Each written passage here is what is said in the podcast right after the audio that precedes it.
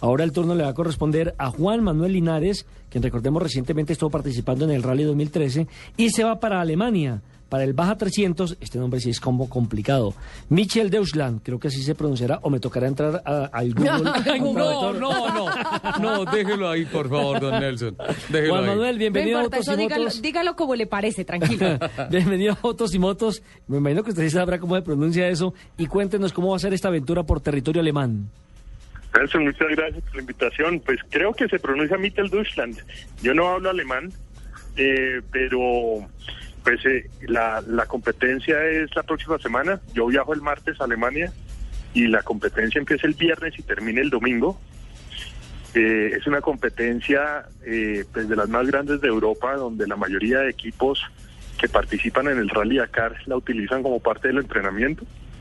Es una compet- Dime. Sí, sí, va a ser en Leipzig, ¿no? Cerca a Leipzig, en Alemania, como para que la gente se vaya ubicando. Y dicen que es comparable algo así como con el rally de Breslau.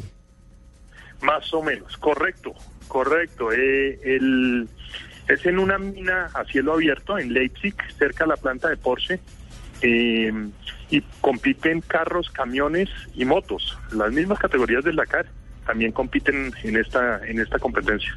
Eh, Juan Manuel, entiendo que va a ser equipo con un eh, piloto alemán, con Matías Beringer, que es considerado uno de los mejores pilotos del mundo en la modalidad de camiones.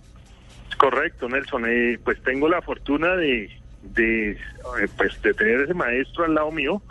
Eh, nos vamos a alternar el timón del camión porque, como te decía, pues voy a participar en la categoría de camiones esta vez, no en la de autos. Y Matías es considerado uno de los tres mejores pilotos del mundo en la categoría de camiones. Eh, ha ganado varias competencias, inclusive se ganó el 300 Baja Mitteldeutschland del año pasado. Él fue el que se lo ganó por encima de Gerard de Roy quien es hoy en día el campeón del Dakar, que también vuelve este año a esta competencia. Hablemos de las características de su camión, del Maurerman. Sí, pues eh, es un camión que pensamos integrar al, al equipo Café de Colombia el próximo año. eh, para ir al 2014 y tener un equipo es indispensable tener un camión, un auto y una moto como mínimo. Esa es la razón por la cual voy y consideré el- los camiones MAN, que son los que más, digamos, experiencia y más modificaciones han tenido a lo largo del tiempo para este tipo de competencias. Es un camión de mil caballos de fuerza, eh, tracción 4x4 y más o menos de 7 toneladas, dos, 7 toneladas y media. Son camiones muy, muy rápidos eh, y con mucha potencia. ¿Usted es agorero?